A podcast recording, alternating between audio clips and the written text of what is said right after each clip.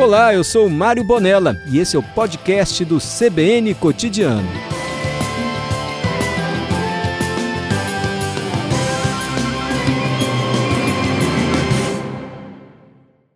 Olá, Thales, boa tarde. Boa tarde, tudo bem, pessoal? Tudo ótimo por aqui. Thales, temos árvores suficientes aqui nas nossas cidades, da Grande Vitória, pelo menos? Não, ainda não. Espero que um dia a gente consiga chegar lá, né, com esforço da administração pública, né, visando né, essa parte de arborização das cidades. Acho muito importante, assim, porque, né, a, quando você anda por uma rua com muita árvore, você já nota a diferença de quando você está numa rua que não tem árvore nenhuma, né? Vai ser uma rua mais fresca, melhora a qualidade do ar, né? tem inúmeras vantagens né, ter uma cidade arborizada. Uhum. E a grande vitória, como um todo, é... você é enfático ao dizer que não é suficientemente arborizada? Ou tem algum bairro, alguma região que você vê ali que, que já atende um pouco mais nesse quesito? Então, eu, na verdade, eu não sou de Vitória, né, mas eu conheço um pouco, assim, de Vitória, e eu acho que tem alguns bairros, né, principalmente bairros mais nobres, que eles acabam contando com um pouco mais dessa arborização, sabe? Mas eu creio que talvez nas áreas mais é, periféricas, assim, precisa um olhar mais atento, sabe? Uhum. É, região de Fradinhos, aqui em Vitória, é um, é um bairro bastante arborizado, não sei se você conhece. Uhum. Ali, conheço, conheço, ali seria já um exemplo? Ou mesmo ali sim, que tem sim. muita árvore, não, não, não chega nesse ponto? Não, é, já, já é um bairro que é um pouco mais arborizado mesmo, né? Uhum. Mas eu, eu creio que, assim, é um exemplo, mas ainda pode melhorar em alguns quesitos, sabe? Entendi. Thales, é, uhum. é, e o que é que muda quando um bairro, uma cidade, ela tem árvore suficiente, ela é um exemplo de arborização, né? A gente anda pelas ruas e aquela rua uhum. cheia de árvores, faz até uma sombra, é. né? Pelo menos Isso. o calor, ela... tenho certeza que já ajuda a amenizar, né? É, já, exato. Ele, né, porque assim, as plantas, elas conseguem retirar um pouco, né, do gás carbônico que é emitido por carros, fábricas, né? E produzir oxigênio, que vai melhorar né, a, a, a saúde da população. E uma outra questão também que as árvores elas servem até para reter um pouco da poeira no ar. Então, assim, né, é muito importante a gente ter é, árvores perto né, das pessoas, é, áreas até que tenha muita indústria, talvez seja importante colocar também que onde tenha grande tráfego de veículos, né, também é importante, que vai amenizar um pouco nesse, é, digamos assim, esse estresse climático que as atividades humanas né, têm provocado na, nas áreas, principalmente nas áreas urbanas. Uhum. Esses bairros que sofrem muito aqui em Vitória com pó preto, por exemplo, esses uhum. deveriam ter mais árvores, então?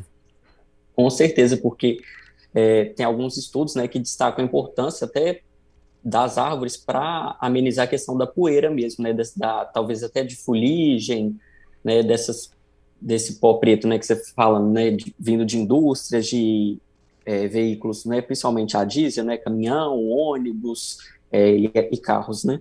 Uhum.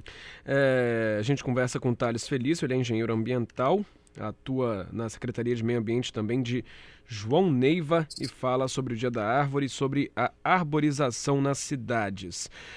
Thales, tem algum cálculo, alguma regra? Tipo assim, a cidade tem que ter uma árvore a cada cinco pessoas. Tem algum cálculo desse tipo? Olha, eu já vi alguns estudos relacionados a isso. Eu não sei te dizer qual que é o cálculo, né? Quantas árvores tem que ter por, por pessoa, porque isso vai depender muito também das outras atividades que vão ter ali naquela região. Uhum. Se for uma área que ela é predominantemente residencial, você pode ser que o, o, número de árvores que você tem que ter por habitante vai ser menor do que uma área que seja muito industrializada, por exemplo. Entendido. Depende também Entendeu? se é, são muitas casas ou muitos prédios, né? Se for muito prédio, é, exato. Depende ali da, da, própria qualidade do ar que já tem naquela região. Uhum. É, Thales, você atua na Secretaria de Meio Ambiente de João Neiva. E é em João Neiva que está esse Jequitibá Rosa, que é o maior aqui no Espírito Santo, né? Também o segundo maior é. do país. Como que mede isso para saber se são os que então, foram encontrados a, já, né? É, a idade do, das, dessas árvores ela é medida de acordo com o, os anéis, né, de acordo com o diâmetro de cada árvore. Então, uhum. por isso que, é, que a gente consegue identificar quantos anos tem cada árvore, mas isso vai variar também de espécie para espécie, porque cada espécie ela tem um crescimento diferente da outra. E esse então, com isso que a gente tem... consegue...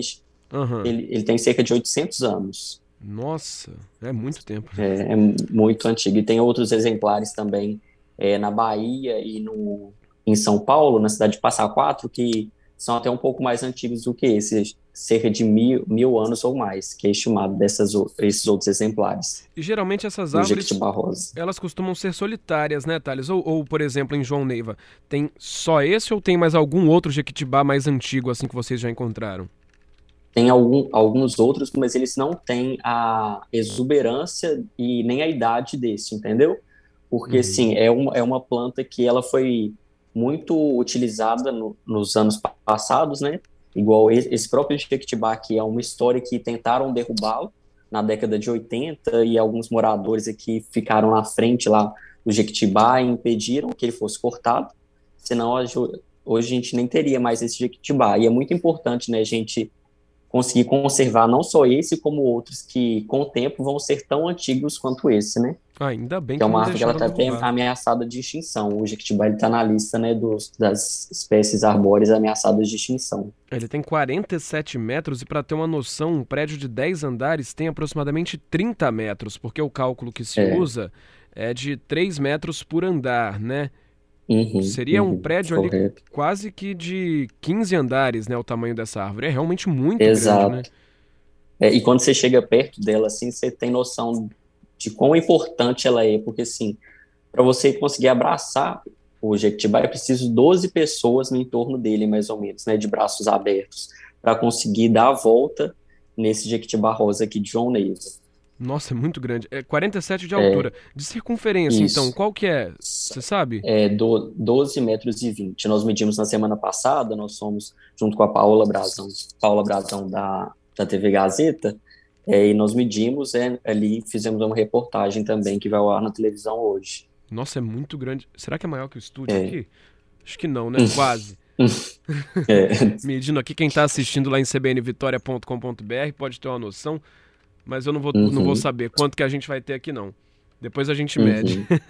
mas Depois é realmente me fala. é uma árvore muito importante, né, Thales? E essa árvore, por ser muito antiga ali, de 800 anos, ela acaba trazendo algo ali para o entorno dela? É diferente de, de uma floresta, por exemplo, mais jovem, tendo esse jequitibá rosa ali, muito mais antigo, acredito que o que tem em volta dele muda é, os animais que tem ali, os micro-organismos, não sei, tudo que muda, tem ali em volta, tudo que envolve esse ecossistema? É, principalmente porque as sementes do jequitibá, ela serve de alimentos né, para diversos é, animais, pássaros e até mesmo macacos. Eles podem na, numa região que você tem Jequitibá, você pode atrair ali, no, por exemplo, macacos para se alimentar é, do, das sementes do Jequitibá. E até mesmo né, tem outras plantas que elas vivem ali em sintonia né, com o Jequitibá, com o Jequitibá rosa, né, que você pode olhar, na, quando você olha para a copa da árvore lá em cima, você vai ver algumas espécies diferentes de orquídeas e algumas outras plantas que, que deixam a árvore ainda mais bonita. Uhum. Você tem conhecimento, Thales, de alguma outra árvore aqui no Espírito Santo que seja tão importante assim, que tenha é, é, cidade mais avançada, que seja preservada? Tem alguma defesa dela? Não, eu acho que é o que a gente tem mais rele relevante hoje no Espírito Santo né, é esse Jequitibá rosa. A gente tem outras espécies de árvores nativas da Mata Atlântica, né, como jacarandá, como pau-brasil, mas nenhum deles eu acho que tem essa relevância, essa exuberância e imponência que esse Jequitibá rosa tem. Uhum, beleza. Por isso ele é tão único assim. Tá joia. Thales Felício, para a gente encerrar, é, queria que você falasse hoje, Dia da Árvore, né? o que, que a gente precisa para ser mais sustentável, para ter um, um ambiente melhor, um ar mais puro aqui no Espírito Santo como que as pessoas podem se, se conscientizar e tentar ajudar também, né? Às vezes aquela árvore que está num terreno do lado da sua casa, um terreno baldio, ou então até na calçada a pessoa acaba tirando, porque não uhum. quer que uhum. fique ali incomodando, atrapalhando, mas é, é, um, é algo a se manter, né? É, exato. Eu acho que cada um tem que pensar que qualquer ação que a pessoa vai fazer, ela faz diferença, né?